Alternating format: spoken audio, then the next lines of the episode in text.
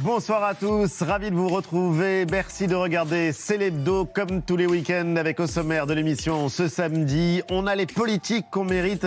C'est le titre d'un livre passionnant qui vient de paraître et que signe la politologue Chloé Morin. La présidentielle approche à toute vitesse et derrière la compétition électorale, beaucoup critiquent le délabrement de la vie politique. D'autres regrettent l'inefficacité ou l'impuissance de nos élus. Et si nous, citoyens, et si nous étions aussi responsables de cette situation Question de fond alors que les candidats enchaînent les meetings, les émissions et les débats. Regard croisé entre Chloé Morin et l'un des meilleurs observateurs de la campagne, le journaliste politique de BFM, Benjamin Duhamel. La guerre d'Ukraine aura-t-elle lieu? Emmanuel Macron et Joe Biden s'entretenaient de nouveau avec Vladimir Poutine il y a quelques heures à peine. D'après la Maison-Blanche, le conflit pourrait éclater d'un jour à l'autre. Et en attendant, derrière les images, les communiqués officiels et les démonstrations de force de l'armée russe, le dialogue n'est pas rompu. Mais en coulisses, comment se préparent, comment se déroulent ces échanges parfois très tendus entre chefs d'État Masterclass tout à l'heure dans Célébdo avec l'un de nos grands diplomates. Les négociations étaient au cœur de son métier. Il a représenté la France à l'OTAN, à l'ONU. Il a été ambassadeur de France aux États-Unis. Rendez-vous avec Gérard Haro tout à l'heure. Après 20h, il était une fois l'amour à la française, documentaire événement qui sera diffusé lundi soir sur France 3, le jour de la Saint-Valentin, des archives, des témoignages pour raconter une autre histoire du désir, du couple et du sentiment amoureux. Depuis des siècles, la société française a imposé des règles et a modelé des normes. Comment nous, en tant qu'individus, avons-nous traversé ces bouleversements Qu'est-ce que c'est? Pour l'appartement libre et gratuit. Revivez l'histoire passionnante de nos relations amoureuses. L'amour a une histoire et c'est ce qui dissipe l'équipe. L'amour a une histoire et derrière les clichés de l'amour à la française, des enjeux de société, on parle d'amour avec l'autrice de ce fabuleux documentaire, Françoise Davis et la philosophe Geneviève Fraisse. Ce sera dans la suite de Célébdo. Célébdo, c'est en direct et c'est parti.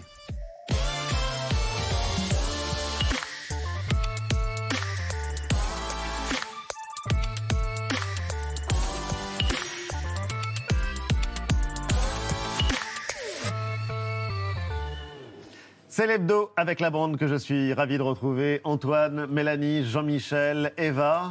Bonsoir, Vous avez l'air de plus vous intéresser, même vous, Jean-Michel, que la campagne qui pourtant est formidable, cette formidable. campagne présidentielle. Mais bon, la campagne, ça va se terminer, l'amour, ça va rester. Ça s'arrête jamais. Oh, vous êtes L'amour, c'est vrai, mais les histoires d'amour se terminent mal en général. et... Oh non, c'est pas vrai, ça. Vous le saurez, vous le saurez pourquoi tout à l'heure. 57 jours avant le premier tour de l'élection euh, présidentielle, la campagne euh, accélère. Les candidats multiplient leurs déplacements, leurs déclarations et un essai vient de poser une question formidable. Et si on avait les politiques qu'on mérite? Regard croisé entre la politologue Chlo- Chloé Morin, elle est chercheuse associée à la Fondation Jean Jaurès, et le journaliste politique de BFM Benjamin Duhamel. Ils sont tous les deux les invités de Célébdo.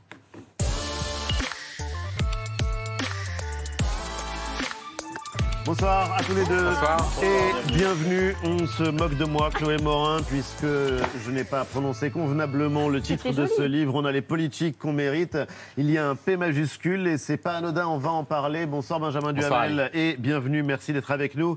Il y a quelque chose d'assez fort dans la campagne. On va en- évidemment en parler dans ce que vous nous renvoyez au visage euh, sur l'état de notre démocratie, sur notre responsabilité comme citoyens dans le délabrement de la vie politique.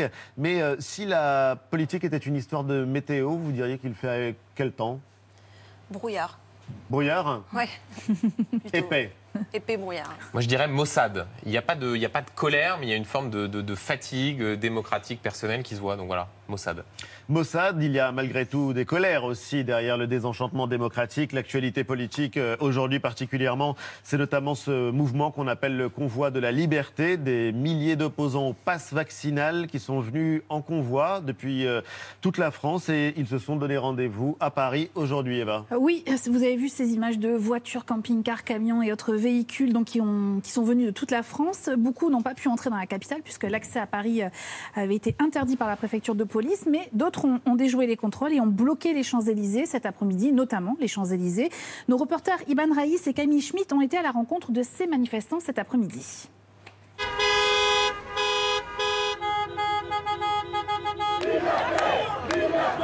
Vient vient euh, manifester euh, contre euh, la crise politique auquel nous avons affaire, puisqu'il ne s'agit pas d'une crise sanitaire, mais vraiment d'une crise politique. Il y en a assez. On est là pour nos, nos libertés, euh, contre les lois et les actions liberticides du gouvernement. Résistance euh, contre le pass vaccinal. Résistance contre toutes ces mesures liberticides. Là, on est aujourd'hui sur une question de- d'évolution de, société. C'est-à-dire qu'on passe d'une société où la liberté prévalait à une société où aujourd'hui c'est le contrôle. Et on est là aussi, c'est pour le pouvoir d'achat. Quand on voit tout y augmente, rien qu'un paquet de pâtes, on voit que ça a augmenté de 50%, la moitié du prix. Les étudiants, ils n'ont même plus moyen de se nourrir. Alors on l'entend, les revendications sont très diverses dans ce mouvement qui, une nouvelle fois, s'est quand même structuré via les réseaux sociaux euh, et les messageries euh, cryptées et qui s'est construit aussi sur un modèle, celui des convois canadiens qui paralysent euh, la capitale, en l'occurrence Ottawa. Selon vous, est-ce que ces manifestations, elles pourraient venir troubler la campagne? C'est-à-dire, est-ce que le gouvernement voit ça comme une réelle, une réelle inquiétude? Pour l'instant, Benjamin. pour l'instant, moi je discutais il y a encore quelques instants avec un certain nombre de, de- de conseillers pour leur demander ce qu'ils avaient pensé de, de la journée. Ils disaient voilà, en termes de, conseillers de... de l'exécutif, euh, euh, du gouvernement qui en soi considérait qu'il n'y avait pas une mobilisation suffisante pour par exemple faire le parallèle avec ce qui s'était passé euh, dès novembre 2018. Mais ce qui est intéressant, c'est que les gilets jaunes, et les gilets jaunes évidemment. Ce qui est intéressant, c'est qu'en fait, euh, alors qu'on est à moins de deux mois maintenant de l'élection présidentielle, ça montre de nouveau les fractures qui existent en France. Le sujet n'est pas de savoir si de nouveau euh, les Champs-Élysées seront totalement bloqués, s'il y aura les mouvements de violence qu'on avait pu voir au moment des Gilets jaunes, mais ça montre ce qu'avait appelé euh, Jérôme Fourquet, enfin l'archipel français, de voir qu'il y a cette fatigue démocratique, d'une forme des gens qui, c'est l'expression de François Bayrou ce matin, qui disent veulent, veulent faire sécession euh, avec des revendications qui sont un peu parfois difficiles à comprendre. Est-ce que c'est le pass vaccinal? Est-ce que c'est le pouvoir d'achat? Est-ce que c'est carrément d'autres choses beaucoup plus difficiles à comprendre? Des gens qui disent il faut euh, la fin du Conseil de défense, la démission du gouvernement et du, et, et du Parlement. Mais voilà, Oui, ça les montre ces fractures. sont extrêmement Ouais. variées. Chloé Morin, d'ailleurs, c'est ce qui ouvre quasiment votre livre, le mouvement des Gilets jaunes. Est-ce que, bon, c'est difficile de mesurer l'ampleur d'un mouvement qui vient de démarrer et euh, justement, est-ce que pour vous, malgré tout, on peut y voir le symbole d'un malaise plus profond Ce que vient de dire euh, Benjamin Duhamel? Oui, ce que, ce que cela démontre, en fait, c'est que, euh, alors que euh, auparavant, lorsqu'il y avait des colères et des revendications, les choses se structuraient tant bien que mal autour euh, des syndicats, des partis politiques, et que finalement, on arrivait à canaliser les choses pour aboutir généralement à un projet de loi et à des mesures gouvernementales. Oui. Aujourd'hui, lorsqu'il y a des colères, on l'a vu euh, très fortement avec les Gilets jaunes, euh, bah, ça fait irruption comme ça euh, sur, euh, sur la scène médiatique. Et c'est là que le combat se, se- se mène, euh, y compris en allant, alors je ne sais pas si ce sera le cas de, euh, de ceux-ci, mais c'était le cas des Gilets ja- jaunes, y compris en allant euh, contre la notion même de représentation. C'est-à-dire que les, Oui, pour les le Gilets moment, jaunes... il n'y a pas de porte-parole ça. officielle et c'est assez fort parce que les Gilets jaunes, c'était une histoire française. Là, en l'occurrence, c'est une réplique d'un mouvement au Canada, tu le disais Eva, donc euh, il y a euh, des milliers de kilomètres euh, d'ici. C'est une fin de quinquennat qu'on est en train de vivre, Chloé Morin, et dans votre livre, vous renvoyez les citoyens à leurs responsabilités. Et ça, c'est assez frappant. On a les politiques qu'on mérite. C'est un titre qui est choc, c'est un titre qui interpelle à la fois le lecteur et le citoyen qu'on est. Qu'est-ce que ça veut dire qu'on a les politiques qu'on mérite? Si vous voulez, moi, j'ai, j'ai- ça fait un, un moment que je, je regarde le problème démocratique, la- les dysfonctionnements démocratiques un peu par tous les bouts. Et on entend souvent qu'il y a une responsabilité des médias. Ça a beaucoup été dit. On entend beaucoup que les, que la res- les responsables politiques sont euh, la source de tous nos malheurs. Euh, c'est quelque chose qui est extrêmement présent dans, dans l'opinion publique. Oui. Euh, et, et en fait, il y a une réalité de la vie politique qui est souvent la réalité quotidienne des élus euh, euh, de terrain, on va dire, euh, qui est bien éloignée de l'image que l'on a des politiques au sens large, de, de tous les scandales qui s'enchaînent. Et, de, et je, je me suis dit qu'il fallait montrer ça aussi, parce que euh, ça peut permettre euh, de, de résorber un tout petit peu euh, la fracture qui est euh, grandissante entre bah, le peuple et les élites et renvoyer donc le citoyen à sa responsabilité. Enfin là, vous nous tendez un miroir en l'occurrence à Oui, tous mais les- collectivement parce que il faut pas simplement regarder la qualité des hommes et des femmes politiques. Il faut que nous prenions conscience de notre responsabilité. Il y a une citation très forte dans votre livre. Nous avons contribué peu à peu à rendre la politique détestable, impraticable. Oui. Explication. Ouais. Nous avons contribué. Oui, nous avons contribué parce que nous détestons les politiques, donc nous nourrissons en fait une forme de, euh, d'une part de dégagisme euh, et d'autre part, euh, de demandes de transparence qui se portent de plus en plus, par exemple, sur leur vie privée. Et on va alors en que parler ça ne devrait pas euh, être le Mélanie à sujet, euh, plutôt que sur leur action, ce qui est tout à fait normal, hein, y compris en matière de transparence financière. Et, euh, et comment dire, quand on parle à un élu aujourd'hui, euh, on se rend compte que ils ont le sentiment de donner de leur temps, de, de faire le mieux, du mieux qu'ils peuvent, et de n'avoir plus aucune considération. au- Enfin, de, de- aujourd'hui, un- les élus ne sont plus respectés. C'est aussi simple que ça. Il y a quelque chose d'intéressant, et vous avez lu le livre euh, Benjamin Ouais. Euh, Paradoxe saisissant dans votre livre euh, Chloé Morin. On voudrait, nous, citoyens, à la fois que nos élus soient des personnes exceptionnelles et d'un autre côté, qu'ils nous ressemblent, qu'ils soient ordinaires. Vous comprenez la, la contradiction? Oui, mais ça fait partie des, des nombreuses contradictions françaises. Et, et- et c'est vrai que ce miroir qui nous est tendu est intéressant parce que c'est pas la seule contradiction et qui explique le job impossible des élus. Ça ne veut pas dire qu'ils ne font pas d'erreurs, mais euh, moi j'étais frappé, je crois que c'était sans doute un des derniers baromètres du CEVIPOF, on regardait, il y avait à la fois une proportion croissante de Français qui disent la démocratie, c'est pas forcément le meilleur système, il faudrait quelqu'un d'autoritaire, il faudrait un vrai chef. Et en même temps, ces Français disent vouloir plus de délibération, euh, plus de, euh, de, de, comment dire, de comités citoyens. Donc là encore, c'est extrêmement difficile à, à gérer. Et le deuxième commentaire que je fais, c'est que ce qui est intéressant dans la thèse de Chloé Morin, c'est que ça montre aussi que si on continue et que si on va trop loin, on aura une déqualification progressive du personnel politique. Déjà, Oui. quand on compare poste pour poste par rapport à il y a 50 ans, euh, c'est pas faire forcément offense à Le ceux qui ont les postes aujourd'hui. vous n'étiez pas né il y a 50 je, ans. je confirme, j'étais pas né. Mais voilà, le, le risque, c'est qu'à terme, les bons, les plus qualifiés, les plus méritants se disent la politique, c'est pas pour moi, c'est trop de coups. On a l'impression qu'il faut être fou, Chloé Morin, pour s'engager en politique. Quand on vous lit, c'est en partie notre faute s'ils ne survivent plus dans ce monde-là que les héros ou les détraqués. Première citation. Et une deuxième, quand on a fait fuir tous les dégoûtés, ne reste plus que les dégoûtants. Bref, quand l'air politique devient irrespirable, vous dites qu'il n'y a plus que des héros ou des dingos. Et on Oui, en est là que- aujourd'hui. Bah, c'est aujourd'hui faire de la politique, c'est prendre des coups euh, pour défendre ses convictions, euh, avec une rétribution qui souvent est pas très grande. Je rappelle que l'immense majorité des élus n'ont pas une rémunération euh, mirobolante, contrairement à ce qu'on peut penser, par exemple. Euh, et au fond, euh, Non, on mais se- être pose- dingue. se pose à la- à- au fond la question de la motivation. Et la motivation, en fait, c'est soit des gens qui vraiment aiment beaucoup les autres. Et et, on donc sont prêts à, à- à- à faire euh, tous les sacrifices pour ça, soit des gens qui s'aiment beaucoup et qui aiment le pouvoir et qui donc que eux aussi sont capables d'avoir la force pour, euh, pour résister à tout ça. Mais les gens normaux entre guillemets, qui sont un peu entre les deux, bah, c'est- Si on voilà. parle des élus. Sans aller chez le psy, oui, Jean-Michel, mais politique nationale, parce que local, c'est un peu autre chose, mais les citoyens attendent des miracles de la politique. C'est euh, un trait de la culture française très important. Nous sommes habités dans notre imaginaire par Louis XIV, Napoléon, Charles de Gaulle. Nous attendons des miracles. Le problème, c'est que dans les campagnes électorales, les responsables politiques promettent de faire des miracles. Le slogan le plus dingue que j'ai jamais entendu, c'est celui de François Mitterrand, 1974, changer la vie. Il n'y a que les dictateurs qui changent la vie de leurs concitoyens. Dans les démocraties, ça n'existe pas.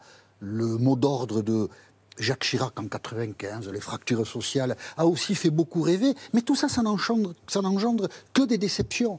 Et le, la projection des hommes politiques qui satisfont ce besoin de miracle des citoyens fait que la démocratie se dévalorise parce que les miracles, ça n'existe même pas à Lourdes. J'ai été garçon de café à Lourdes, je C'est peux en témoigner, vous connaissez ça bien. n'existe pas. Il n'y a pas de miracle et euh, justement, parmi les nombreux hommes et femmes politiques que vous avez rencontrés euh, pour euh, faire votre enquête, il y en a deux, deux qui vous disent qu'ils se sont engagés par amour et c'est assez étonnant. On va les écouter.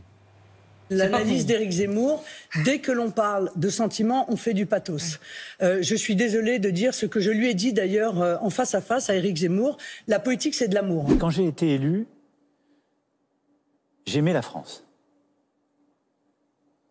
Et aujourd'hui, je peux vous dire, je l'aime encore plus follement. Mais j'aime les Françaises et les Français. La politique, c'est de l'amour? Non, mais ce- le- la sincérité n'est pas exclue. Là, en l'occurrence, les, les deux exemples qui sont pris, Marine Le Pen joue à fond la carte du euh, du, du personnel, de, des sentiments, pour jouer le contraste avec Éric Zemmour, qui est dépeint comme une sorte de euh, brute euh, inhumaine, précisément par Marine Le Pen. Donc ça, c'est le premier contraste. Et puis le second, là encore, une sorte d'exercice de, de contrition de- d'Emmanuel Macron euh, en décembre, c'était pour montrer qu'il avait changé, qu'il avait évolué, avec d'ailleurs cette phrase assez malheureuse qui avait été prononcée, j'ai appris à aimer les Français, qui sonnait comme une sorte d'aveu d'échec. Après, il ne faut pas exclure non plus que je veux dire, le, le- le nombre d'heures passées à travailler, à aller dans les meetings, à, à, à prendre les routes de la campagne, c'est vrai que Mais dans d'autres limite, c'est villes... de l'abnégation, c'est pas forcément Oui, de mais mais, aussi- on est il- surpris il- de il tomber pourrait faire sur autre ce chose. mot dans un livre, dans un essai politique. Non, je pense que je suis tout à fait d'accord. C'est- Il n'est pas exclu qu'il le pense vraiment. Quand on voit en fait euh, à quel point une campagne euh, c'est prenant, à quel point ils se prennent des coups euh, l'un comme l'autre d'ailleurs, et puis les, autres candidats aussi. euh, il n'est pas exclu que derrière il y ait une véritable, enfin une motivation qui soit l'amour de l'intérêt général et, et des gens. C'est-à-dire que si vous voulez, bien sûr que ça peut être de la communication, ça peut toujours être de la communication, mais on peut aussi parfois se dire que euh, on peut leur accorder le bénéfice du doute. On peut leur accorder le bénéfice du doute et penser aussi qu'ils cherchent le pouvoir, mais bon, c'est une Oui, autre question. Il y a un mot qui s'est imposé ces dernières euh, années en politique, et c'est un mot qui en dit beaucoup, c'est le mot transparence, sur lequel vous revenez longuement dans votre livre. Oui, voilà, sur lequel vous revenez longuement. Vous dénoncez l'œil inquisiteur avec lequel nous scrutons la vie politique. Je vous cite, vous parlez de, de spirale et de, même de dictature de la transparence, donc les mots sont, sont forts. Alors, en effet, on voit les, les excès que peuvent euh, provoquer, une, une sorte de curiosité euh, qui serait euh, déplacée de la part, pour le coup, de nous, les, les citoyens. Vous donnez l'exemple de Yannick Jadot, qui vous confie, euh, pour, ce, pour ce bouquin, les politiques sont en permanence livrés à un tribunal populaire, alors qu'au fond, nous sommes aussi simplement humains avec des défauts, euh, des moments d'abattement, de, de fatigue.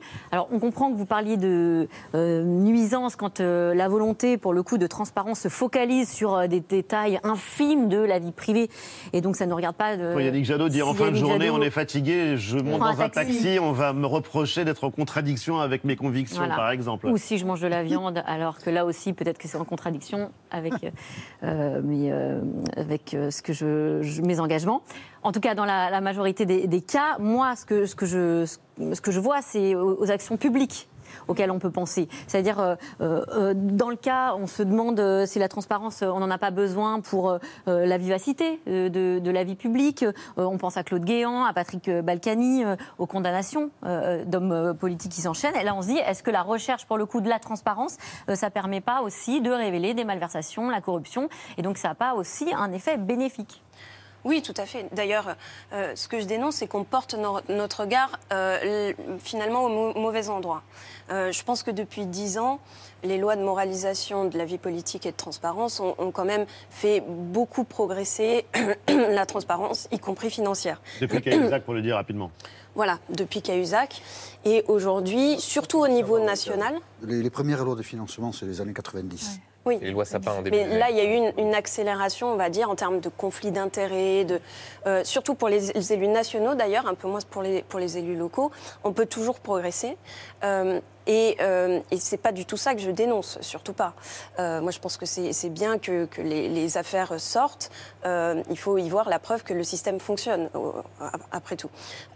C'est vrai que ce que je dénonce, c'est d'une part qu'on regarde assez peu les débats parlementaires, euh, le- finalement la, le- les résultats des lois qui sont adoptées. On n'a pas un regard très très, euh, enfin nous citoyens entre guillemets, on n'a pas un regard très très acéré sur le détail du débat À part euh. Benjamin Duhamel ou Jean-Michel Apathy qui ont une Et encore, passion. et encore. et encore, et encore. Mais c'est- Et encore, c'est- il dit ça pour moi. hein. C'est quelque chose qui est complexe, qui est technique, et c'est vrai que prendre le temps de regarder véritablement à quoi sont employés les fonds publics, euh, tel ou tel débat euh, euh, parlementaire, on ne le fait pas, on est très peu nombreux à le faire. Benjamin Euh. En, en fait, le grand paradoxe de l'époque, c'est que on n'a jamais été aussi transparent et on n'a jamais autant.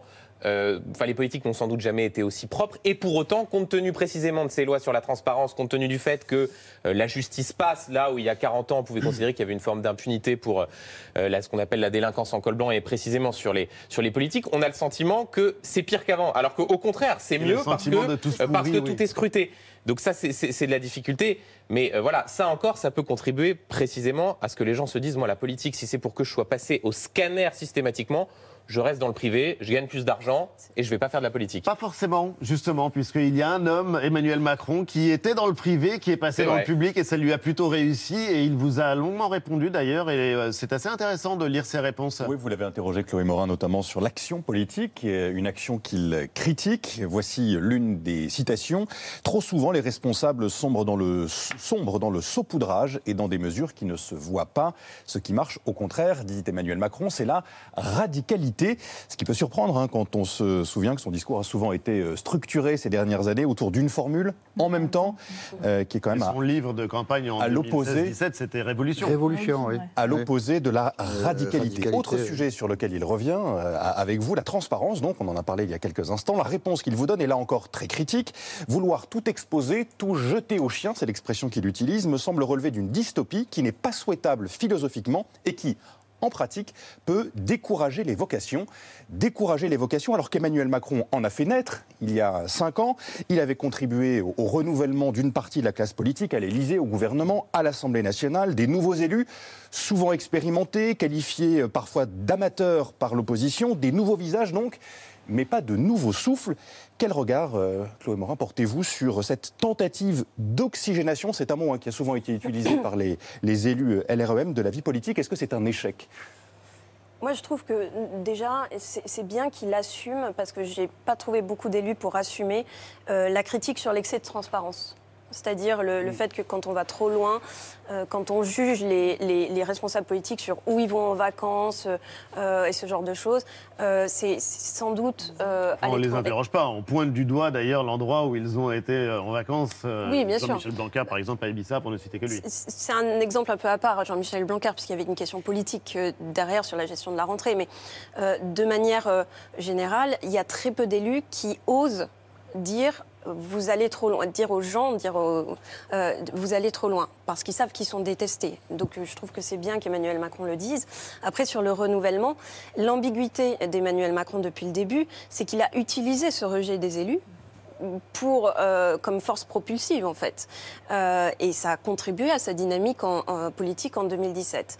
Euh, l- la vérité, ce que je crois, c'est que on ne peut pas à la fois nourrir le mouvement et le dégagisme et ne pas le subir après. Et on voit bien qu'il y a une désillusion comme ses prédécesseurs euh, euh, l'ont vécu, et que de ce point de vue-là, c'est euh, une tentative assez malheureuse. Je, je- je découvre la phrase d'Emmanuel Macron, mais c'est navrant. La radicalité. Il ne faut pas toujours faire de la révolution quand on fait de la politique. Regardez juste à côté de nous l'Allemagne. C'est un pays qui, depuis l'après-guerre, depuis 1945, fait le contraire de la radicalité. Avec euh, des politiques qui sont euh, assez centristes, des alternances qui ne posent aucun problème, un état de l'économie qui est bien meilleur que le nôtre, aucune contestation institutionnelle comme chez nous. On a trop de radicalité dans nos têtes. Et c'est, je le répète, navrant de voir que le chef de l'État, quand il théorise son action, quand il nous fait part de son expérience, le mot qui a sa préférence, c'est celui-là. C'est un faux chemin sur lequel nous sommes en permanence. C'est de ça qu'il faut sortir. Soyons modestes. Je sais que c'est pas français, mais c'est ça qu'il faut. que C'est pas français. Modeste. Non, c'est pas faux, mais- mais- Benjamin. Non, mais je, je suis d'accord avec Jean-Michel, mais la radicalité est nourrie par le sentiment d'inefficacité euh, des politiques. Et c'est en, là- c'est en ça où, pour le coup, le commentaire qu'on peut faire sur le bilan d'Emmanuel Macron, il y a cette promesse de régénérer la démocratie, mais sur le plan notamment institutionnel, ça reste un des principaux angles morts de sa politique, parce que il a été bloqué par l'affaire Benalla et autres, mais qu'a-t-il véritablement mis en place pour régénérer cette démocratie? Il y a certes plus de femmes à l'Assemblée, mais ça suffit pas. Et d'ailleurs, je pense que ce sera dans son programme. Bon, en tout cas, c'est l'un des premiers bilans du quinquennat Macron que vous faites, euh, Chloé Morin, mais on est quand même engagé dans une campagne oui. pour euh, préparer le prochain, et c'est une campagne formidable. Jean-Michel oui. Apathy. On s'ennuie pas.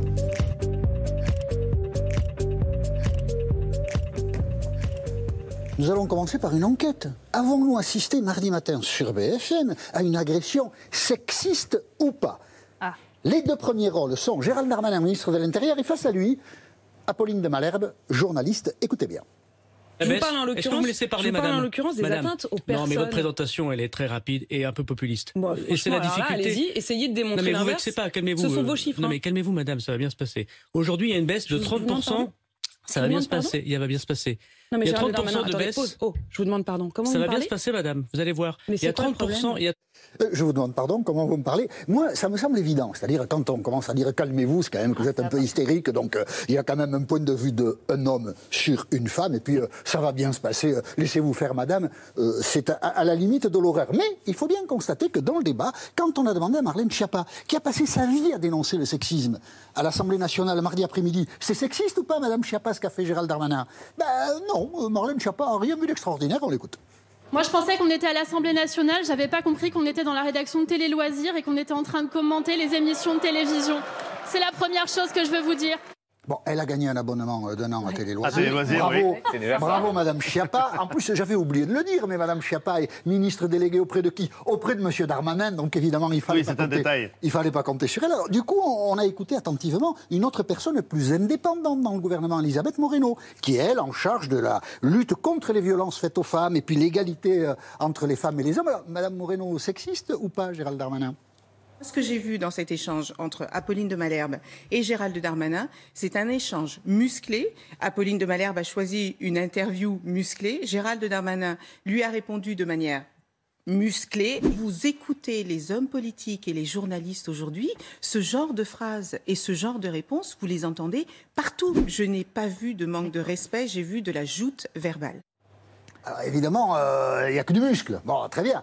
Euh, Libération notait quand même cette semaine que le muscle était un peu masculin, puisque l'expression ça va bien se passer, note Libération, qui observe les réseaux sociaux, on le retrouve dans tout un tas de dialogues entre culturistes, mecs, machos, patati patata. Donc euh, moi je crois quand même que Gérald Darmanin, euh, c'est un sacré macho. Et on va parler maintenant de Valérie Pécresse qui s'est confiée également à vous, Chloé Morin, et elle raconte justement le sexisme en politique, euh, entre autres choses. Elle sera au Zénith de Paris en meeting, meeting important demain. Demain, bien sûr, parce qu'on voit bien que sa campagne, euh, bah, c'est pas terrible, terrible, terrible. Donc demain, Valérie Pécresse espère relancer sa campagne. Avec qui a-t-elle organisé le meeting de demain Entre autres, parce que Valérie Pécresse a beaucoup d'amis. Avec Patrick Stefanini, qui est son directeur de campagne. J'espère que vous me suivez, parce que Patrick Stefanini, c'est pas l'ami de Rachida Dati. C'est toujours compliqué la politique, il y a toujours plusieurs personnages. Écoutez, Rachida, mitraillette, Dati, sur France Info, mercredi matin.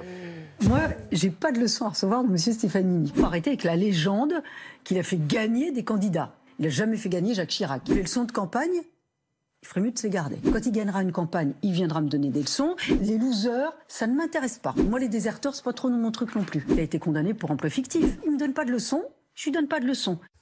Je crois qu'elle a rien oublié, Rachida Dati. Elle a, fait elle a sourire tout le monde. Elle, elle a tout mis sur la table. Mauvaise semaine pour euh, Valérie Pécresse qui a enregistré la défection d'Éric Woerth, ancien ministre du Budget, qui va soutenir Emmanuel Macron. Et puis, euh, mauvaise semaine pour euh, Valérie Pécresse qui...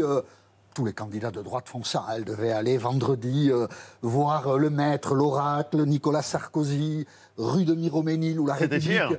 Hier. PD locaux, ancienne présidente de la République. Je ne sais pas si ça va durer, j'espère que non. Valérie Pécresse, d'ailleurs, a dit que si elle était élue, elle supprimerait tout ça. Et c'est sans doute une bonne chose. Mais bref, je ferme la parenthèse. Regardez dans Libération de jeudi, donc la veille du jour où Valérie Pécresse devait passer chez Nicolas Sarkozy, le Figaro dit euh, ceci dans la bouche de Nicolas Sarkozy. Valérie Pécresse cite tout le temps Jacques Chirac. Mais qui c'est qui l'a fait ministre? C'est pas Jacques Chirac, c'est moi. voyez c'est quand même difficile pour Valérie Pécresse qui a vu Nicolas Sarkozy vendredi et elle est sortie de l'entretien en disant ça a été franc et euh, pas émouvant, mais même si je cherche le mot. En famille. Affectueux. Voilà, et on- ils étaient en famille. Affectueux. En famille. Il y a Et vous en savez un peu plus d'ailleurs sur ce qu'ils se sont dit. Oui, je, je crois que c'était une sorte de séance de coaching. Euh, c'était nécessaire parce qu'effectivement, les propos peu amènes, euh, voilà, il y avait sur le Karcher, il y avait aussi Nicolas Sarkozy qui disait à, ses- à ses interlocuteurs Mais elle me cite pas assez, il faut qu'elle me cite. Donc là, séance de coaching sur ce que devait être son grand discours euh, de dimanche. On imagine- de demain, on imagine qu'il y aura une longue séquence d'hommage à Nicolas Sarkozy. Il y, a- il y a deux enjeux pour Valérie. Elle joue gros demain Oui, il y a deux enjeux pour elle. Le premier, c'est un enjeu personnel. Deux, d'essayer de trouver ce que peut être le récit euh, de sa, de, sa campagne. Et là, la difficulté, c'est qu'il ne faut pas qu'elle fasse semblant. Il ne faut pas qu'elle essaye de raconter une autre histoire qu'est la sienne. Donc ça, c'est le premier enjeu, fendre l'armure. C'est devenu un peu impensif, mais voilà. La Ve République, c'est aussi à un moment donné un moment de vérité. Et puis, sur le fond, démontrer qu'elle a un espace. Parce que que disent tous ces ralliements, Éric Woerth, Natacha Bouchard? C'est qu'en réalité, elle est prise en, en étau comme une sorte de casse-noix. Il y a le casse-noix droite avec Éric Zemmour qui dit « Moi, je suis la vraie droite. Moi, je suis le RPR. » Et puis, il y a le casse-noix gauche avec Emmanuel Macron qui dit « Mais en fait, Valérie Pécresse, on est d'accord à peu près sur tout. » Donc, il faut trouver cet espace et c'est l'enjeu de demain franchement, il y a un peu feu à la maison là. Et dans 57 jours, l'enjeu, ce sera à nous de décider justement de quel euh, président nous voulons et celui que nous méritons ou celle que nous euh, méritons. Vous restez tous les deux avec nous dans l'actualité euh, également, évidemment, la crise en Ukraine et toujours la menace d'une guerre après des semaines de négociations, de discours extrêmement rugueux, de démonstrations de force, notamment de la part de Vladimir Poutine. À l'étranger, euh, la situation en Ukraine toujours au centre des tensions entre la Russie et les membres de l'OTAN. Les Occidentaux qui menacent la Russie de sanctions drastiques en cas d'invasion, tandis que de part et d'autre on continue les essais militaires et les envois d'hommes et d'armes. La Russie nie toute invasion imminente de son voisin, mais ces dernières images satellites de déploiement de contingents russes à la frontière entre la Biélorussie et l'Ukraine renforce l'inquiétude des Occidentaux. Un tête-à-tête pour tenter de stopper l'escalade sur la crise ukrainienne. Emmanuel Macron face à Vladimir Poutine au Kremlin. Les États-Unis et la Grande-Bretagne ont demandé hier à leurs ressortissants de quitter l'Ukraine immédiatement. Washington estime en effet qu'une attaque russe pourrait commencer par des bombardements. Nous sommes dans une période pendant laquelle une invasion peut avoir lieu à n'importe quel moment. Je ne commenterai pas les informations de nos services de renseignement, mais je veux être clair, l'invasion pourrait avoir lieu pendant les Jeux olympiques malgré les spéculations disant qu'elle se produirait après les Jeux olympiques. Une guerre imminente et qui peut se produire à n'importe quel moment, disait donc le secrétaire d'État américain. État des lieux d'une crise qui n'a pas de précédent depuis la guerre froide. Masterclass de diplomatie. Nous avions euh, envie d'entendre l'un de nos grands diplomates, ancien ambassadeur de France aux États-Unis. Il a été représentant permanent de la France au Conseil de sécurité des Nations Unies, à l'OTAN également. Gérard Haro est l'invité de Célébdo.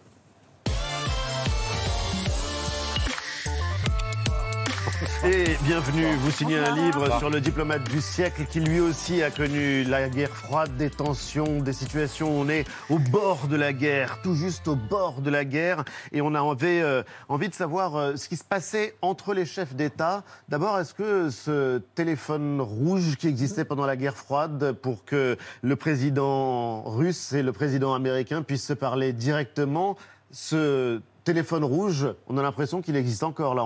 Oh, ben maintenant, c'est quand même une technologie un peu plus, un peu plus performante que le, que le téléphone avec les fils. Mais je veux dire en souriant, parce qu'il y a eu des entretiens téléphoniques aujourd'hui. Ah oui, oui, mais vous savez, entre, même entre Poutine et, Macron, maintenant, il y a des systèmes de, de, de communication protégés. Hein. Euh, après tout, WhatsApp, ça existe pour tout le monde, et il y a, il y a quand même mieux que WhatsApp.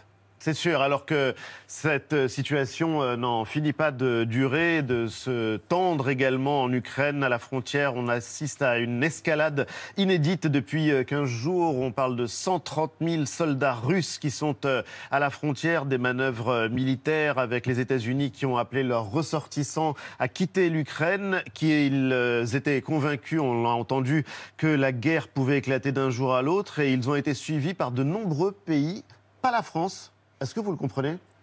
Euh, par définition, je comprends mon pays, mais euh, je pense que le, message, en effet, nous sommes quasiment le seul pays européen maintenant à ne pas voir rapatrier nos, ressortissants de Kiev.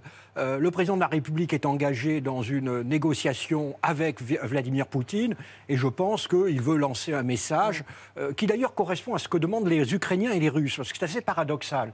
Tout le monde crie ça va être la guerre. Je peux vous assurer que les Ukrainiens, notamment Zelensky dit le premier, mais calmez-vous, c'est pas si grave que ça. Moi, tous mes, tous mes contacts russes me disent, mais non, va pas, il va pas y avoir la guerre. Donc voilà, il y a un effort diplomatique et je pense que... Il n'y a qu'un homme qui sait s'il va y avoir la guerre. Il n'y en a qu'un. C'est Vladimir Poutine. C'est ça le problème. Mais Lavrov ne le sait pas, personne ne le et sait. qui comprend Vladimir Poutine? Qui mm. comprend Vladimir Poutine? Ah non, mais il est Depuis 22 ans au pouvoir, un dictateur enfermé au Kremlin? Difficile à comprendre. Et c'est pas seulement enfermé au Kremlin, c'est que depuis deux ans, il y a une bulle Covid autour de, Vladimir Poutine. Vous avez vu la table qu'ils ont mis parce que le président de la République refusait un test PCR. Les journalistes ont, eu droit, ont eu droit à trois tests PCR pour être, pour être là-bas. Ça fait 20 ans qu'il est au pouvoir. Et 5 heures de conversation ah dont nous ne savons rien, sauf ce qu'en ont dit Emmanuel Macron et Vladimir Poutine au sortir donc de, cet entretien. Alors, moi, j'ai eu des entretiens, enfin, pas moi, mais j'étais dans des entretiens avec Vladimir Poutine. Vous avez donc quelqu'un qui vous regarde jamais dans les yeux, euh, qui regarde jamais dans les yeux, qui chuchote, et qui chuchote par tunnel de 20 minutes. Euh, et qui en général repart toujours de quasiment la Seconde Guerre mondiale ou Yvan le Terrible. hein. Euh, toujours un long exposé. euh, et d'après ce que m'a dit l'équipe du, du président, euh, ça a été pire que, que d'habitude. Pire que d'habitude. A- Avec un président, euh, Poutine, renfermé sur lui-même, euh, agressif. Mais alors, euh, comment est-ce qu'on prépare une négociation comme celle-là alors que la guerre semble imminente? Bah, je crois que le, euh, Emmanuel Macron s'est dit bon bah c'est soit la guerre, soit la négociation. Donc on va voir si on peut. On a un espace de négociation. Le seul espace Oui, de négociation. négocier, ça a été le cœur de votre métier pendant Oui. des décennies. En l'occurrence, quand on négocie, il faut avoir des choses à échanger. On a des choses voit ce qu'on peut demander à Vladimir Poutine, mais nous, qu'avons-nous à lui offrir? On a plein de choses à, lui- à offrir en réalité. On a euh, tout ce qui est le déploiement des armes, et notamment armes stratégiques américaines en, Euro- en Europe. On, sur le- les manœuvres militaires, on peut limiter les manœuvres militaires. Et vous savez, sur le- l'entrée de l'Ukraine dans l'OTAN, tout le monde sait que l'Ukraine n'entrera pas dans l'OTAN, hein, euh, par, définition. euh, et c'est ce que demandent les, les, euh, les Russes, mais on ne peut pas le dire publiquement, parce que ça voudrait dire qu'on se laisse dicter par les Russes. Donc, vous savez, vous mettez un diplomate là-dedans. Si vraiment ils veulent un accord, on peut trouver un accord. Moi, je vous fais un papier pour, pour dire que l'Ukraine ne rentrera pas dans l'OTAN sans citer l'Ukraine. hein. Et ça, en l'occurrence, c'est le génie diplomatique et Voilà. derrière les communiqués La rhétorique. officiels et la langue de bois euh, des euh, Exactement. diplomates. Il y a des symboles. Il y a Ah des symboles, Eva. Vous parliez de cette table, de cette distanciation diplomatique après la distanciation sociale, table de 4 mètres de long qu'on a vue entre les, les deux hommes. C'est loin d'être un détail parce que cette mise en scène, elle a, elle a été conçue euh, selon l'agence Reuters, hein, après le refus d'Emmanuel Macron donc de faire un test PCR qui aurait été imposé par le Kremlin, soi-disant pour que les Russes ne disposent pas de son ADN. Entre nous, je ne sais pas trop euh, ce que vaut cette théorie parce que si on veut avoir l'ADN de quelqu'un, on n'a pas besoin d'un test PCR. Mais bon, euh, il n'empêche qu'on a l'impression que cette table, elle illustre quand même le rapport de force entre les deux hommes. Qu'est-ce que raconte le protocole dans, dans ces moments-là? Ah oui, alors le protocole, il peut y avoir, vous vous rappelez, la, la- la pauvre van der Leyen euh, maltraitée Oui. par, euh, par Erdogan parce qu'elle n'avait pas l'égalité avec, avec Michel, le président. Donc là, là, moi, je ne vois pas trop le protocole. Je vois vraiment l'obsession du, du dictateur Poutine, la peur du Covid. Vous savez, Ah, Xi Jinping n'a pas quitté la Chine depuis deux ans. Et, et, euh, Poutine, a- je ne sais pas si vous avez vu Poutine aux Jeux Olympiques, il était seul sur une. euh, seul. Et seul, c'est pas parce que les gens ne voulaient pas lui parler, c'est parce que c'était interdit de se rapprocher de lui. Non, non, il vit dans une, une obsession et une solitude qui nourrit la paranoïa. Donc il y a de la psychologie qui entre en jeu. On n'est pas uniquement dans des rapports de force et des rapports euh, stratégiques, Ah non, non, euh, mais- dans des relations euh, qui ont trait à la guerre, euh, à l'énergie par exemple, avec le gaz, le pétrole. Quand vous, quand vous négociez, la première chose que vous avez à essayer de créer, d'abord, c'est d'essayer d'analyser la personne en face de vous, parce que vous avez des gens qui ont des, des sensibilités différentes, et essayer de créer un climat de confiance. Alors donc c'est vrai, au début, vous savez, on est comme deux animaux qui se reniflent. hein. On essaye de voir quels sont les points faibles, comment est-ce que le type est sympa, il ne l'est pas, euh, qu'est-ce que je peux faire, on essaye de plaisanter, ça marche pas, on essaye, voilà, on essaye de, voilà. Et ensuite, on commence, on commence la négociation. Alors la négociation, ça veut dire il faut répéter dix fois la même chose pour que l'autre enfin comprenne que là vous êtes vraiment sérieux. Et il faut répéter, répéter, Ouais. répéter, puisque la diplomatie, c'est un art du langage. Oui, et du coup, une tension qui s'incarne aussi dans cette façon de, de prendre la parole, de répéter ou pas répéter, de choisir ses mots et quels mots euh, choisit-on. Euh, et la moindre phrase, dans ce cas-là, on, on le sait, peut être euh, radioactive. Et j'emploie ce terme à dessein, puisque quand on va entendre Vladimir Poutine après l'entrevue lors de la conférence de presse qu'il va donner à côté d'Emmanuel Macron, eh bien, on voit qu'il ne rigole pas du tout. Но вы понимаете или нет, что если Украина будет в НАТО и м, военным путем будет возвращать себе Крым, европейские страны автоматически будут втянуты в военный конфликт с Россией. Конечно, э, значит, потенциал объединенной организации НАТО и России несопоставим. Мы понимаем. Но мы также и понимаем, что Россия одна из ведущих ядерных держав. По некоторым компонентам по современности даже многих опережает. Победителей не будет. И вы окажетесь втянутыми в этот конфликт помимо своей воли. Voilà, voilà, petit rappel sur la puissance nucléaire russe. Euh, et justement, en face, pour pas que ça explose, Emmanuel Macron a déployé des trésors de, diplomatie et de, et de prudence, en tout cas dans les mots choisis, des mots pesés, sous-pesés, au risque parfois euh, de nous perdre un peu ou beaucoup. Nous avons pu mesurer les éléments aujourd'hui d'interprétation différentes ou de désaccords relatifs, mais également les éléments de convergence. Je ne crois pas que nous soyons condamnés à choisir entre de nouvelles règles ou l'absence de règles. Je crois pouvoir dire d'ailleurs que nous avons euh, une communauté de vues, Président. Il n'y a aucune solution raisonnable et durable qui ne passe par le truchement des voies diplomatiques et politiques. Par contre, nous devons considérer ce que vous avez exprimé avec vos mots, qui sont les incompréhensions successives, les traumatismes à coup sûr. L'échange que nous avons eu aujourd'hui, allons aussi avancer, essayer d'enclencher un mécanisme nouveau. La situation nouvelle, réponse forcément différente. Alors là, la diplomatie. des réponses différentes, éléments d'interprétation différentes ou de désaccords euh, relatifs dans la convergence. Explication de texte, s'il vous plaît. Non, mais c'est parce qu'en réalité, en réalité, Emmanuel Macron euh, y est allé sans se faire d'illusions. Il savait bien que Poutine n'allait pas lui tomber dans les bras en disant euh, tout va très bien, Madame la Marquise.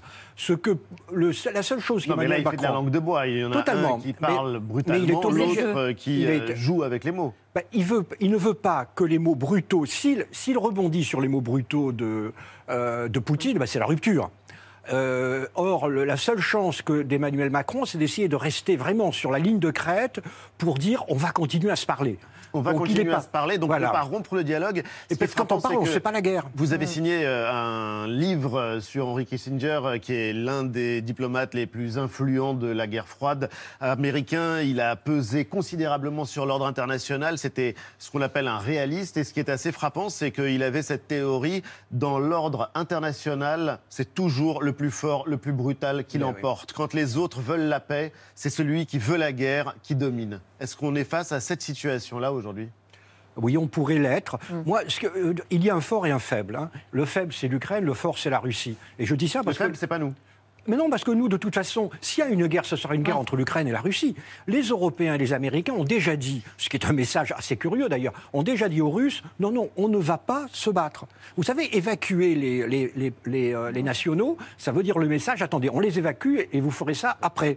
Donc euh, il y a un fort, il y a un faible. S'il y a une guerre, c'est ukraino- russo-ukrainien.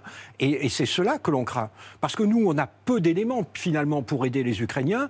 On leur envoie des armes et on dit on, fera des sanctions, on fera des sanctions. Mais on en fera. Mais comment Vous imaginez On en fera. Oui, Si on en fera. Si l'armée russe rentre, to- va jusqu'à. Kiev, Et des dizaines de milliers de personnes, évidemment On fera fera. des sanctions. Ce sera quand même une situation de guerre.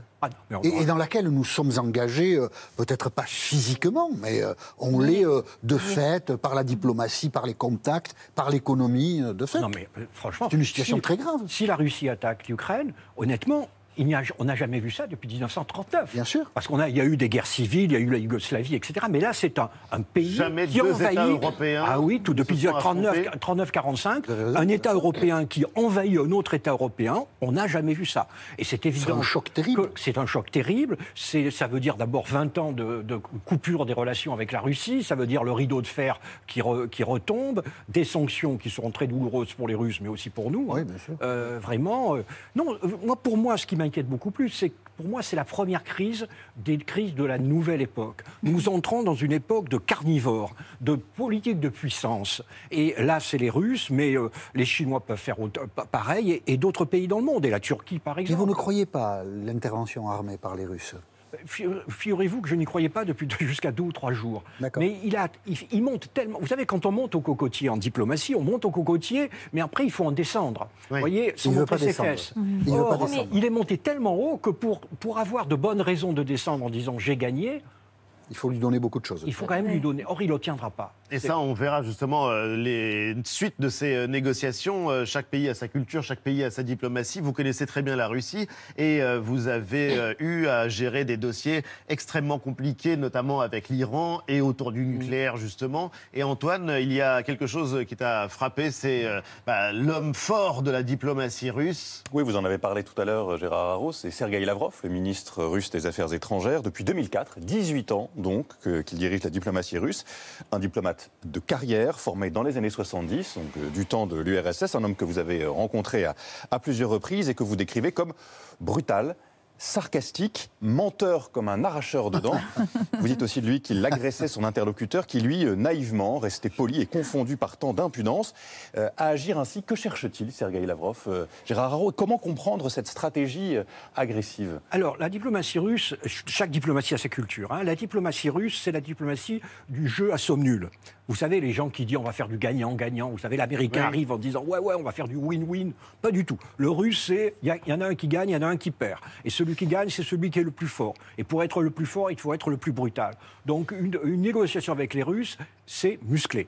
Ça vraiment. euh, Et alors, en plus, ils se battent tranché par tranché, c'est-à-dire qu'on négocie virgule par virgule. Et on se demande d'ailleurs souvent pourquoi. Moi, j'ai vu des, diplômes, des jeunes diplomates, quand j'étais aux Nations Unies, qui arrivaient quasiment en larmes. Ils s'étaient battus pendant six heures sur une virgule. Ils disaient, mais en plus, elle n'a aucune importance. Pourquoi se battaient-ils Et pourtant, vous l'avez vu euh, au sein du Conseil de sécurité des Nations Unies, il y a euh, quelque chose que vous connaissez très bien, c'est les Nations Unies, dont on se demande si l'organisation existe encore. Euh, Vous connaissez très bien l'OTAN euh, Et puis, il y a évidemment cette euh, situation de crise internationale qui survient en pleine campagne euh, présidentielle. Est-ce que c'est de nature à influer sur la campagne, Benjamin Duhamel par exemple euh, pour- Est-ce que ça peut retarder l'entrée en campagne d'Emmanuel Macron, tout bêtement? Alors, en tout cas, jusqu'à aujourd'hui, c'est effectivement un argument avancé pour, par Emmanuel Macron pour dire qu'il n'est pas encore temps de- d'être candidat. On a coutume de dire que la politique étrangère n'influe pas sur la politique nationale parce que ce n'est pas les la priorité des Français. Mais quand même, si Emmanuel Macron, au final, apparaît comme celui qui aura permis une forme de désescalade, il progressera dans la présidentialité, et là, l'effet de contraste avec ses concurrents, avec ses adversaires, sera positif. Mais par contre, si effectivement, euh, au final, on a le sentiment que cette conférence de presse, que ces six heures d'échange n'ont pas servi à grand-chose, eh bien, on se dira, mais au final, pourquoi il a fait ça? Il y a un contraste, il y a un, il y a un comparatif qui euh, résonne beaucoup, c'est Nicolas Sarkozy en 2008, qui effectivement, en allant en Géorgie, Au moment de la crise géorgienne. au moment de la crise géorgienne, de l'invasion de la Géorgie par la Russie, avait réussi, euh, à, notamment avait contribué à ce qu'il y ait un, un cessez-le-feu. Enfin, les Ça- Russes ont malgré tout gardé des positions en Géorgie. vous, a- vous avez raison, Ali, mais je parle sous le contrôle de M. Moi, Haro. ce qui Ça avait frappe- quand même calmé les choses. Donc, qui me voilà, frappe- Emmanuel Macron mise là-dessus malgré tout pour la présidentialité. Ce qui me frappe, c'est autre chose. C'est la complaisance de Marine Le Pen, de Jean-Luc Mélenchon, d'Éric Zemmour, d'une certaine manière de Valérie Pécresse qui euh, voit Fillon lui-même. François Fillon, emmanché avec les Russes de manière scandaleuse. Et qui parle la russe. complaisance de tous ces gens-là pour Vladimir Poutine, qui est un dictateur, qui martyrise son pays, qui pille son pays, qui enferme quand même, l'association mémoriale a été dissoute pour terrorisme qui avait été euh, euh, édifiée par Sakharov. Enfin, c'est, c'est- ce type est dégueulasse et on a en France des gens qui ne parlent que de la France et qui oublient complètement les valeurs Et de la France. les candidats à l'élection C'est, vraiment, c'est un vrai problème. Vous le comprenez, euh, ce... Ah bah, Il faut dire que, euh, que les personnes dont vous parlez sont aussi plutôt anti-allemandes. Et il y a toujours dans l'inconscient Oui, c'est français l'alliance de revers contre l'Allemagne. Donc ils voient surtout la Russie dans que de la voilà, c'est l'alliance de on a revers. d'époque, vous avez été hein. beaucoup plus sévère sur Twitter. tellement. Comment vous, vous avez été beaucoup plus dur sur Twitter sur euh, ceux qui, euh, justement, avaient ces complaisances envers le pouvoir Ah russe non, en mais pleine crise. Non, bon, D'abord, en, général, en ils agitent le drapeau tricolore et c'est immédiatement pour soutenir, pour soutenir un dictateur étranger. hein. C'est une un des problème, bien caractéristiques des extrêmes gauche et droite. Ça a toujours été le cas dans l'histoire de la France. Jean-Michel et Gérard Haro, j'aimerais juste euh, que vous nous euh, disiez si donc euh, cette crise, elle peut influer sur l'élection présidentielle. Pour vous, c'est quelque chose que vous avez observé de l'intérieur, puisque vous avez été engagé en politique également. Les Français se désintéressent de ces questions-là? Oui, les Français se désintéressent. Ça ne fait pas une élection, comme disait M. Duhamel. Mais là, si nous sommes en pleine crise, que la campagne électorale se fait en pleine crise, en plus avec un Emmanuel Macron qui s'est engagé, je pense que ça sera une, consé- une conséquence. Mais je peux déjà vous dire laquelle, parce que évidemment, les autres candidats vont dire ça ne servit à rien, et Emmanuel Macron va dire j'ai contribué à la désescalade. Ça peut gêner considérablement Emmanuel Macron s'il y a un conflit. hein. Chloé Morin, est-ce que vous comprenez justement, alors puisque vous nous renvoyez, nous, citoyens, à notre responsabilité, que les questions internationales et que la stature aux États-Unis, on dirait, du commander-in-chief, euh, de celui qui euh, a la capacité d'appuyer sur le bouton nucléaire et qui est le chef des armées, que ça compte aussi peu, finalement, dans le choix du président ou de la présidente? Oui, ça fait partie d'une des choses sur lesquelles il faut euh, arriver à travailler. On, a euh, collectivement un intérêt quand même très très euh, relatif pour toutes les questions internationales et quelle que soit leur gravité, l'impact que ça peut avoir sur la campagne, c'est un effet d'agenda, c'est-à-dire que nécessairement ce, conflit relègue au second plan un certain nombre d'autres thématiques. Donc c'est comme ça dans la hiérarchisation des, des priorités que ça peut éventuellement avoir un effet, euh, mais ça sera toujours marginal s'agissant d'un sujet international. D'un mot Mais malgré tout ce que disait euh, Jean-Michel, pour un président qui, pour l'instant, a visiblement pas envie de rentrer en campagne, pas envie d'aller dans les débats, le fait qu'il y ait cette crise-là qui s'impose et que pendant un déplacement, il se puisse dire, euh, pardon, j'ai un appel avec Joe Biden, j'ai un appel avec Vladimir Poutine. D'un point de vue cynique, c'est une divine Bah, surprise. c'est plutôt quelque chose de positif qui, par, les- par essence, lui permet d'avoir un avantage comparatif par rapport à- aux autres personnes qui concourent à l'élection.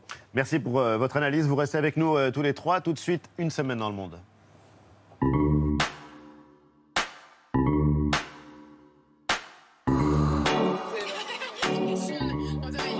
À Dakar, capitale du Sénégal, scène de liesse après la victoire des Lions, champions de foot d'Afrique pour la première fois. Explosion de joie partout dans le pays. Le président Macky Sall a décrété la journée de lundi férié, chômé et payé. Cérémonie officielle pour décorer les joueurs et conclusion du chanteur et passionné de foot Youssou N'Dour. Le football est bien plus qu'un jeu. Cette victoire doit encourager les jeunes Sénégalais à croire en leur pays. En Italie, un moment de télé déjà entré dans l'histoire. Mercredi, le pape François était l'invité d'un talk show sur la chaîne Rai 3. Lui qui ne regarde jamais la télévision a parlé pendant plus d'une heure devant 7 millions de téléspectateurs de sujets graves, des migrants, de l'avenir de l'Église et plus surprenant de son enfance aussi. Lei come immaginava il suo futuro? Com- Come si dice ai bambini, che cosa voleva fare da grande? La prima cosa che io volevo fare era il macellaio. Perché? Perché quando andavo con la nonna o la mamma a fare le spese alla feria lì, vedevo che il macellaio aveva una busta qui e metteva i soldi dentro, no? E una volta ho detto a me piacerebbe essere macellaio, ma perché? È per i soldi, tanti soldi che ha, no? L'humour du Saint-Père qui disait comprendre que les temps avaient changé, que nous vivions désormais au temps de l'image. Aux États-Unis, une élue républicaine qui fait encore une fois parler d'elle. Marjorie Taylor Greene, elle est habituée des scandales. Un clip de campagne où elle apparaissait surarmée. Elle a été bannie de Twitter pour ses discours complotistes sur le Covid. Et nouvelle controverse cette semaine quand elle a confondu la Gestapo et le Gaspacho. We have the DC jail, which is the DC gulag, but now we have Nancy Pelosi's gazpacho police spying on members of Congress. Moquerie sur les réseaux, mais un discours révélateur de ce qu'est devenu la politique américaine après Donald Trump. Gérard Haro, vous avez été euh, ambassadeur aux États-Unis euh, sous Obama, sous Donald Trump, et vous avez euh, très bien connu la vie politique américaine. Ce type de discours-là, de figure d'élu, de représentant, là en l'occurrence de l'État de Géorgie, qui, oui, confond la Gestapo avec le Gaspacho dans un dépassement de toutes les limites de la décence, qu'est-ce que ça vous inspire? D'abord, moi, je, là, excusez-moi, mais là, je trouve que vous êtes un peu condescendant. Je ne suis pas sûr que la vie politique française soit beaucoup plus brillante. Excusez-moi. Parce que là, derrière, il y a un petit côté. et Ga- Gestapo, personne ne l'a fait encore. hein. Bah, Personne l'a encore fait.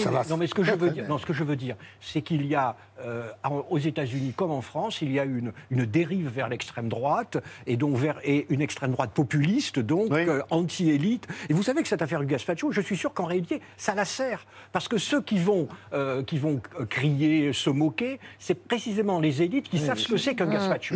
Parce qu'honnêtement, en Géorgie, ils ont quand même de- des raisons de moins connaître le Gaspacho que chez nous. hein. On a les politiques qu'on mérite. En l'occurrence, les Américains méritent euh, Joe Biden, euh, puisqu'il est en très grande difficulté après avoir incarné d'une certaine manière un espoir après euh, la parenthèse qui était fermée, la parenthèse Donald Trump. Le Parti démocrate mérite Joe Biden, hein, parce que le Parti démocrate n'a pas encore compris quelle est l'alternative à offrir à Trump. Trump peut être réélu en 2024. hein. Mm. Au point où nous allons, ça va très mal, l'administration. Bah, politique étrangère, politique intérieure, inflation à 7,5%. Donc ça... Et avec des élections euh, qui arrivent, des élections qu'on appelle les midterms Ah, il va être- aux les États-Unis. démocrates vont perdre les Et où les démocrates euh, risquent euh, beaucoup, Mm. beaucoup, beaucoup. Merci infiniment, en tout cas, à tous les trois d'avoir été nos invités. Chloé Morin, on a les politiques qu'on mérite. C'est passionnant de poser la question comme ça et de nous renvoyer à nous, citoyens, à notre responsabilité. Ça fait mal, mais ça fait réfléchir. Et Ça du fait coup, mal, non, ça devient très intéressant. Non, mais c'est vrai, en pleine campagne électorale. Et j'espère que vous la suivrez avec autant de passion que- et d'énergie que vous en mettez jusqu'à présent, malgré, allez, le niveau, comment dire, formidable. Oui, c'est formidable, Faible. La campagne. Oui, Voilà. la campagne. La campagne Voilà. Tefal. Rien n'accroche, comme dirait Brice Tenturier. Gérard Haro, merci infiniment d'avoir été notre invité. Alors lui, c'était pas de la politique Tefal, euh, mais c'était de la politique à coup de Tefal. C'était euh, Henry Kissinger.